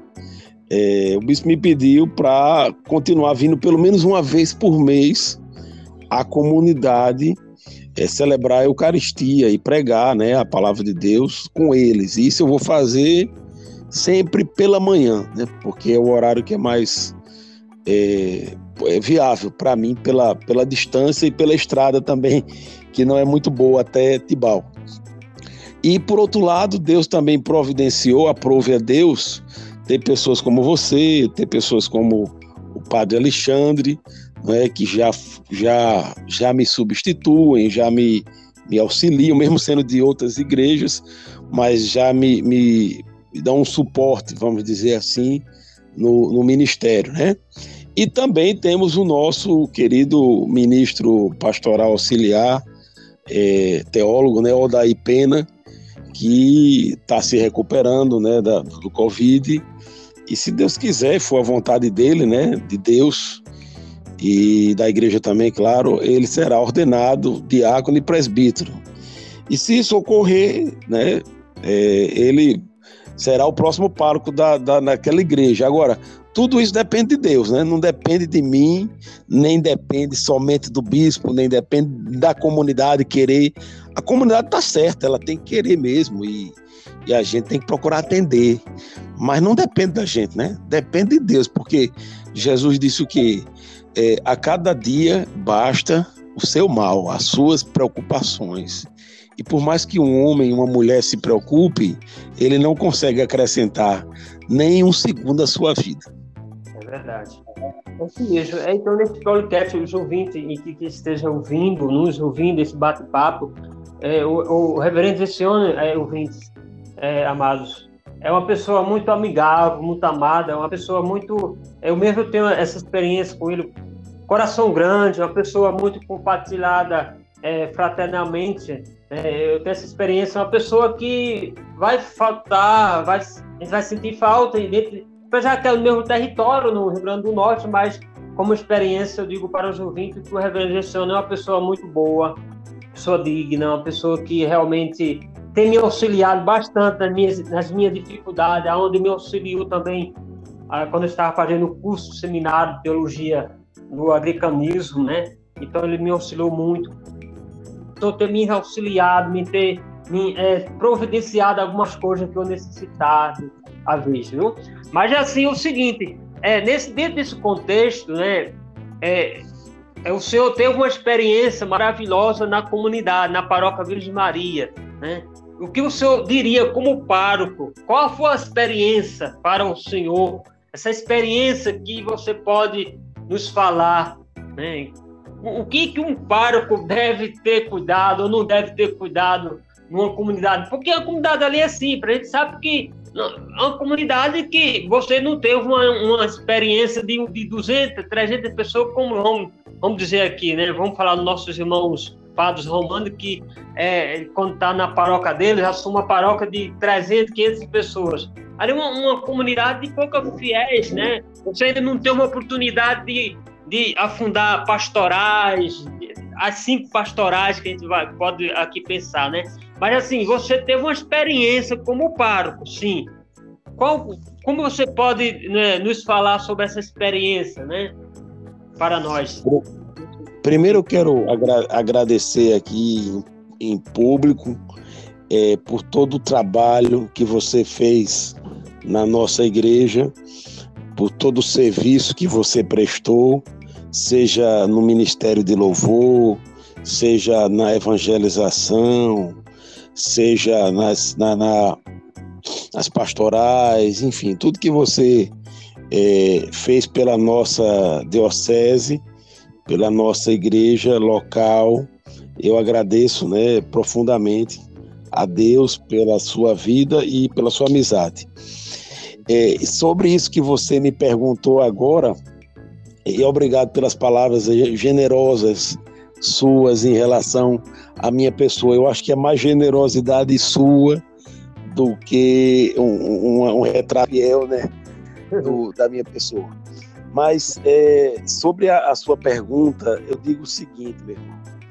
Eu, eu, nesse tempo que passei lá, né, desde como cheguei como seminarista ainda até agora a minha saída, né, como pároco, e também a Sediago, né, que o bispo fez essa loucura de me confiar o ACDH do Norte, que envolve os estados, do, além do Rio Grande do Norte, da Paraíba, do Ceará, do Maranhão e do Piauí, é, eu digo que a maior, a maior experiência que eu tive, talvez não foi nem dentro da igreja, do, da igreja do prédio, né? Tô falando da igreja prédio, não a igreja povo de Deus a maior experiência foi entrar na casa das pessoas. Porque uhum. entrar na casa das pessoas é uma coisa, é, vamos dizer assim, muito muito fina, muito é, muito refinada, né? Que não é todo mundo que abre a sua casa para uma pessoa entrar, um, um, padre, um reverendo, e ali sentar e escutar seus problemas, e fazer uma oração e poder é, é, até com quantas vezes, quantas, meu Deus, que eu não fui chamado e tive que ir ao Valfredo Gugel para atender irmãos dali, ou ao a própria Santa Catarina, que é aí na Zona Norte, a penitenciária de Alcaçuz, que nunca tinha ido, e quando cheguei lá disseram, olha, você é o primeiro padre que vem aqui, nunca veio um padre, pastor tem toda semana, mas padre nunca veio e, e sepultamentos também. Quantas vezes eu fui na, no cemitério Bom Pastor para fazer sepultamentos de pessoas é, da, aí da comunidade, encomendações e tantas coisas que a gente que a gente viveu aí. E né, nessa última nessa última celebração que você estava lá com, celebrando comigo, né? A gente vê é, que quando a gente trabalha, quando a gente se esforça, é, as pessoas reconhecem, né? as pessoas emocionadas, as pessoas felizes, as pessoas, é, por um lado, triste, né? Porque eu estava, estou é, é me mudando. Então, isso para mim é um sinal de Deus, né? Eu sempre dizia a, a outros reverendos que acabaram saindo da nossa igreja, eu dizia a eles assim: olha, é, Deus nos colocou ali. E se Ele colocou, a gente tem que ficar até o dia que Ele nos tirar. Né? Eu imaginava que eu ia ficar ali, Padre hum. Até a minha aposentadoria, com 60 ou 68 anos. Eu estou com 41, né? Então, eu imaginava, realmente eu imaginava, porque não, eu sou funcionário público, meu emprego é estável, enfim, não tenho tanta preocupação com. Não tem tanta mudança na minha vida, digamos assim, por eu ser concursado. Mas aprove a Deus, né? Eu ser chamado para esse concurso que estava vencido já. Na verdade, ele era para vencer em 2019, mas devido à pandemia ele foi ele foi prorrogado por mais um ano e sete meses, né? E uhum. por causa disso eu fui chamado, né? E para essa missão distante. E o que eu diria ao próximo pároco ou a vocês, uhum. é, a vocês que vão ficar lá me substituindo alguns domingos, é o seguinte: que vocês possam olhar para aquelas pessoas, para cada pessoa, seja uma criança, seja uma mulher casada ou solteira, seja uma idosa, seja um homem, um trabalhador, é, que vocês possam olhar para cada uma delas como um terreno sagrado, como uma igreja viva. Porque se a gente conseguir olhar para elas como uma igreja, para cada uma, como uma igreja viva, como uma, uma terra santa, a gente vai ter muito mais cuidado no trato com essas pessoas. Porque o que a gente diz, é, você sabe que o que o padre diz, o que o reverendo diz, tem uma, uma força é, talvez é. maior do que eu como professor dizendo em sala de aula. Né? Na sala de aula eu falo muitas coisas, mas talvez não tenha para os meus alunos a, a importância do que eu digo quando eu estou ali no altar ou no púlpito pregando a palavra de Deus. O meu conselho é esse, né? Observe essas pessoas, elas não são suas, nem são minhas também. elas são de Deus, elas são ovelhas de Deus. É, nós somos apenas, vamos dizer, é, pastores humanos que Deus colocou para cuidar delas, mas cuidar delas não para nós, cuidar delas para o bom pastor, o pastor e bispo de nossas almas, que é o Senhor Jesus Cristo. Ah, que bom, é isso mesmo, viu? Muito bem essa palavra. É, a gente, sacerdote presbítero, estamos não para justamente ser civil, servir a si mesmo, mas estamos para servir aos outros, né? Isso é, é uma realidade. Tá mais baixo aí, pai. Não sei o que aconteceu, baixou sua voz aí. Eu digo, é isso mesmo, né? A gente somos um pouco, somos é, presbíteros, somos pastores, justamente não para servir a nós mesmos, mas para servir aos outros, né? A própria Verdade. pessoa de Cristo. Mas é interessante nessa sua né, para os ouvintes ver aqui no podcast, é que é, a, a, eu vejo ali na, na paróquia, né, nesse período que você ficou ali, que você deu uma abertura muito, muito gratificante para o diálogo, não só o diálogo da comunidade, não só a unidade da comunidade, do povo, porque o povo lá sempre não tem conhecimento no diálogo, mas você deu uma oportunidade, um abrimento muito para algumas religiões, até mesmo, por exemplo, o reverendo é muito fraterno, ecumênico. Né? Então, ali, aquela paróquia foi é, uma posse de encontros ecumênicos e de encontro de diálogo interreligioso. Né? Eu tive a oportunidade de participar. Eu vejo que você tem esse coração muito aberto. E eu temo que o não tem esse coração, não tem essa, esse ecumenismo. Tomara que ele tenha, né? Porque isso é muito bom. Eu, e a última igreja que eu vi aqui em Natal, na paróquia, aqui agricana, que teve esse espaço aberto, foi justamente no, com sua pastoril ali na, naquele dia, nesse ano, ano passado, nos tempos que você passou como pároco, né? O que você diz é, nesse contexto? Né? Será que a paróquia depois de um pároco se apossar lá da própria igreja, vai dar essa oportunidade. Existem outras igrejas que também podem dar. Nós temos os, nós somos, temos velhos católicos, velho católico, temos é, a, a igreja né, luterana não, outras igrejas aqui, uma ou duas igrejas que tem esse diálogo, mas eu vejo que Igreja Bethesda, né? é, os luteranos, né? Mas eu vejo que a paróquia da Virgem Maria teve esse abrimento mais para. Porque teve você como cabeça, né? Eu vejo que você é muito aberto para esse diálogo ecumênico, né? O que, que você diz sobre esse, essa, essa oportunidade futuramente? Será que isso vai continuar? Lógico que você não vai para São Paulo, não vai sair do Brasil. Você tem, vai ficar sempre, né, nesse auxílio, né? Muito bem, você lembrou uma coisa muito importante. É, eu, eu é, Padre Jair, os meus queridos ouvintes desse podcast, eu antes de ser anglicano, cristão anglicano, eu fui um cristão é, católico, apostólico romano na minha infância e uhum. adolescência, missionário da Legião de Maria, da Renovação Carismática Católica, fundei grupo de jovens, fui catequista, fui pregador, né? vivi tudo isso lá. É, depois fui, fui evangélico, um cristão evangélico, pentecostal, da Missão Evangélica Pentecostal do Brasil, no Alecrim. É, depois eu fui da Igreja Batista Bereiana, que uhum. funcionava no Colégio Bereiano.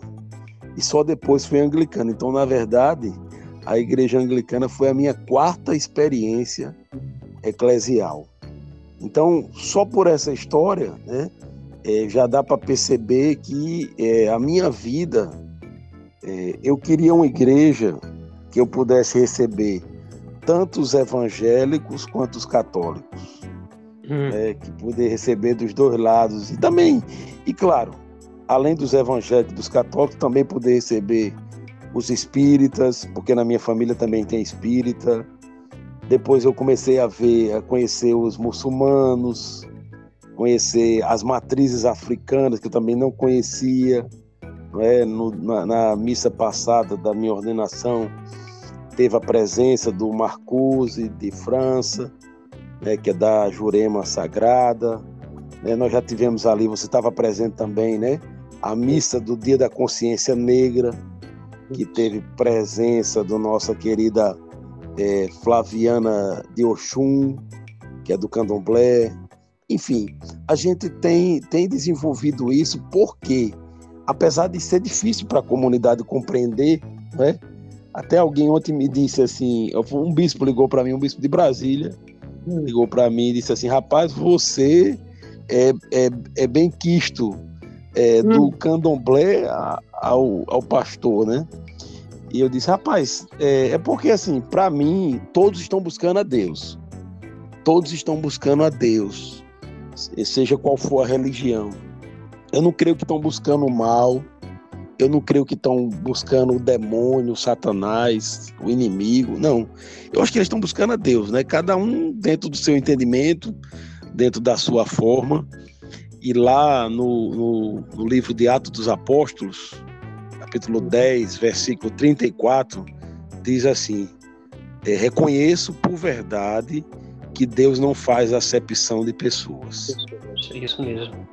E lá em Tiago, na carta de São Tiago, diz assim: A religião pura para com Deus o Pai é esta: amparar os órfãos e as viúvas e guardar-se da corrupção deste mundo. Então, se na palavra de Deus, Deus não faz acepção de pessoas e é, a religião pura para com Deus é guardar é, guardar-se da corrupção e amparar os órfãos e viúvas, eu sei que não é só os cristãos e muito menos só os anglicanos que fazem isso. Todos nós é, fazemos de uma forma ou de outra, né? Nessa pandemia, a gente, por exemplo, a gente tem uma parceria na paróquia com a comunidade muçulmana do Rio Grande do Norte. Ontem mesmo eu recebi cestas doada pela comunidade muçulmana para passar para outras pessoas cristãs e, e, católicas, evangélicas que estão precisando. Né? Então, assim, a gente acredita realmente nisso. Claro que cada um tem a sua fé, né? A sua crença, os seus, vamos dizer assim, até os seus dogmas, mas é, eu acho que acima de tudo isso está Deus. Né? Deus está acima de tudo e o amor na prática também tem que estar acima de tudo. É eu espero sim que o próximo pároco, é, é, seja quem ele for, ou quem ela for, né? É, é possa continuar, até porque é, um, é uma característica da Igreja Episcopal Anglicana do Brasil essa abertura ao, ao ecumenismo, já que ela é fundadora do, do Conselho Nacional de Igrejas Cristãs, ela é membro do, do, da Coordenadoria Ecumênica de Serviço, a SESI, ela faz parte também da, do Conselho Latino-Americano de Igrejas, do Conselho Mundial de Igrejas, e aqui nós dois, né, fazemos parte do Fórum de Diálogo Interreligioso Verdade. do Rio Grande do Norte. Então, acho que a gente não tem como abandonar essa vocação ecumênica e também interreligiosa. Verdade.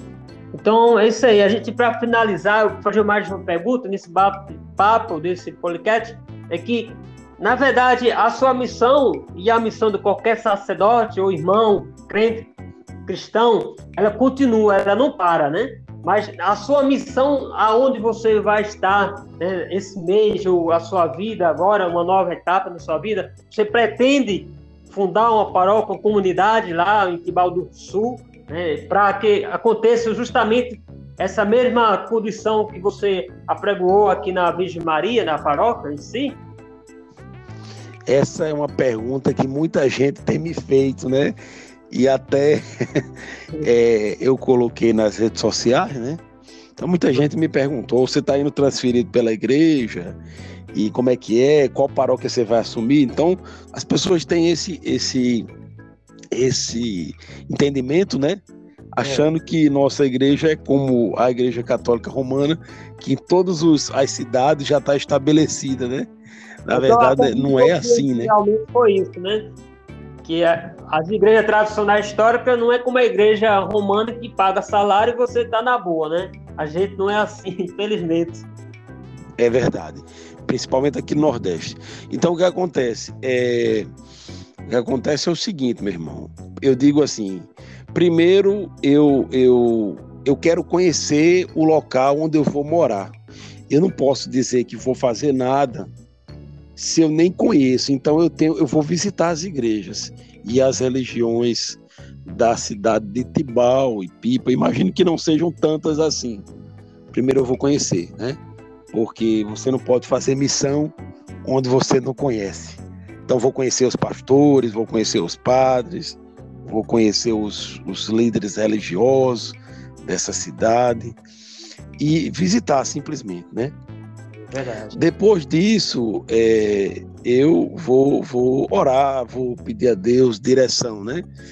É, na, na, minha cabeça, enquanto eu tiver com essa missão de ser pároco da Virgem Maria, mesmo distante, eu não, não, não tenho condição de, de abrir outra lá, porque aí eu ficaria é, dividido entre duas.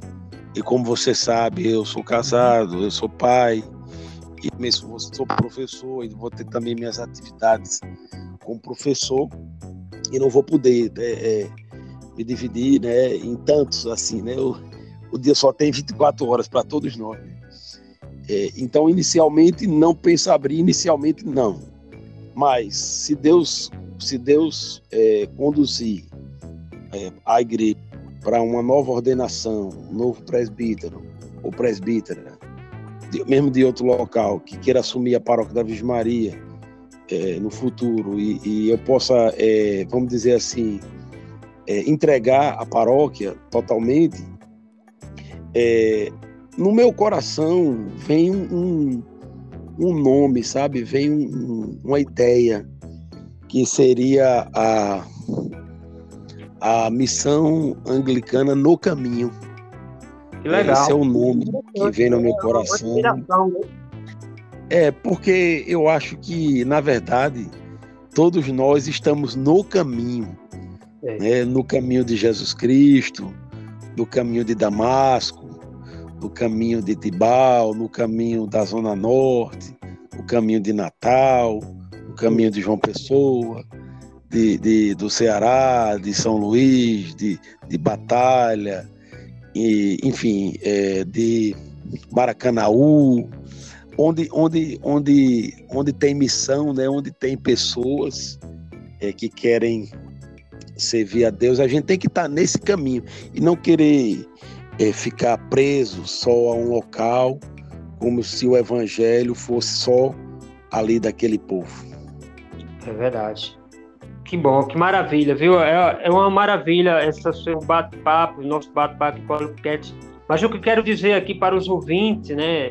Sou o reverendo Padre Jailson, da Igreja Evangélica Católica, então esse podcast justamente é para a gente atingir, a gente conversar e a gente agir para a evangelização também através das redes sociais de mídia. Mas o que eu quero dizer para o senhor, reverendo Vercione Pinto, é o seguinte, que o evangelho de Jesus Cristo, justamente de hoje, Jesus Cristo vai dizer no evangelho de São Marcos, capítulo 7, do versículo 31 e 37, vai dizer que Jesus deixou aquela região, a região de Tiro, e foi para outra localidade da Galiléia. Jesus foi justamente fazer o quê? Ele foi pregar o evangelho, ele foi justamente é, colocar o dedo na boca do surdo, ele foi justamente tirar a cegueira dos cegos. Então é isso que o senhor quer fazer com o senhor aí. Ele quer tirar o senhor daqui e botar para outra localidade e fazer isso, os milagres. Como você Amém. fez milagre aqui, você vai fazer outros milagres lá. Então, amados ouvintes, todos nós somos chamados a uma missão. A, a missão do Reverendo Gessiono é maravilhosa, é bela. Mas, como ele mesmo falou, que ele não é daqui, eu não sou daqui. Nós somos uma passagem. Jesus Cristo nos convida a ir a cada dia, pega a sua cruz e siga-me. Então a gente está seguindo Jesus Cristo. Ele nos chama. Então eu convido o reverendo nesse momento para nós orarmos ao Senhor Jesus Cristo e agradecer né, aos ouvintes também que estão nos ouvindo aí que possa ser tocado né, por essa, essa esse bate-papo, né, esse testemunho, esse depoimento do reverendo desse ano. Jesus Cristo, eu quero louvar, te agradecer para a vida do reverendo, que ele vai para outro, outro, outra localidade, outro mar, outra Galileia, Senhor. Muito obrigado pela vida do reverendo Zessione por esse podcast também, que as pessoas sejam tocadas como exemplo dele mesmo, Senhor. Eu agradeço. Em nome do Senhor Jesus, pode fazer sua oração, reverendo, também querendo. Amém. Deus, nosso Pai querido e amado, te agradecemos por mais um dia de vida, um dia que podemos contemplar a tua obra na criação e nas pessoas. Te louvamos também, Senhor, pela tua ação, pela ação do Espírito Santo em nossas vidas, vidas frágeis, vidas caídas muitas vezes, vidas contraditórias. Amém. Mas mesmo assim, a tua misericórdia não nos falta e ela é a causa de não sermos consumidos. Abençoa, Amém. Senhor, aqueles que estão ouvindo esse podcast, seja onde eles estiverem, Senhor. Abençoa a vida e pessoal e também o ministério do reverendo Jailson. Que o Senhor possa estar com ele, com sua família e que ele possa também ser um instrumento teu ali na paróquia da Virgem Maria, paróquia anglicana da Virgem Maria. Peço também que o Senhor esteja comigo nesta caminhada, nessa travessia seja na escola, nas duas escolas que eu irei trabalhar, numa média ou no Meiróis, esteja com cada sala de aula que eu irei entrar, das 20 salas de aulas que eu irei entrar. Peço a tua graça, a tua misericórdia, a tua sabedoria e que o Senhor esteja também me mostrando, revelando a mim é, oportunidades missionárias, oportunidades de pregar o teu santo evangelho. Pois, como disse o amado apóstolo Paulo, ai de mim se não anunciar o Evangelho. Te agradeço também pela vida do reverendo Alexandre, que também estará conosco nessa jornada é, diferente, né, a partir desse domingo. Também pedimos, Senhor, a plena recuperação do nosso querido é, ministro pastoral Odai Pena, que o Senhor esteja com ele, abençoando. Nosso bispo diocesano, Dom João Câncio Peixoto, todo o conselho diocesano da Diocese Anglicana do Recife, que o Senhor possa estar abençoando e conduzindo também o seu pastoreio. Te pedimos e te louvamos, Senhor. Em nome de vosso Filho Jesus Cristo, na unidade do Espírito Santo. Amém. Faça-se, faça-se. Graças Amém. a Deus. Glória a ti, Senhor. Gratificante, reverendo, estar com os nesse momento, desse bate-papo. Nós estamos finalizando, mas desde já quero falar para os, os ouvintes que compartilhe, vai estar nas plataformas e justamente nós vamos ouvir essa linda depoimento, esse lindo é, bate-papo. Muito obrigado pela sua disposição. Que Deus o abençoe e tenha um santo domingo a todos e a todas. Reverendo Gessiono, paz e bem. Paz e bem, meu querido. Quero só aproveitar esse finalzinho para convidar aqueles que puderem. Hoje nós vamos ter uma celebração de despedida da cidade de Parnamirim, é, que vai ocorrer na, na paróquia da Natividade de Jesus Cristo, na rua Dom Carlos Duarte da Costa, aqui no, no residencial Santa Cecília, em Nova Esperança, na paróquia que o nosso querido amigo, reverendo Padre Enio, ele pastoreia às sete horas da noite. Conto com suas orações e também os que desejarem participar podem entrar em contato comigo para confirmar através do nosso telefone, é, WhatsApp 849 9631 3080. Que Deus abençoe a todos, o Senhor vos abençoe e vos guarde o Senhor volva para vós o seu olhar e tenha misericórdia de vós. O Senhor Amém. vos dê a sua paz e que a bênção do Deus Todo-Poderoso, que é Pai, Filho e Espírito Santo, seja convosco e vossas famílias, agora e para sempre. Amém. Amém. Então, meus amados irmãos, nós damos agora nesse momento esse podcast por finalizado. Então vamos em paz, que o Senhor nos acompanhe. Demos graças a Deus. Bye bye. Graças a Deus.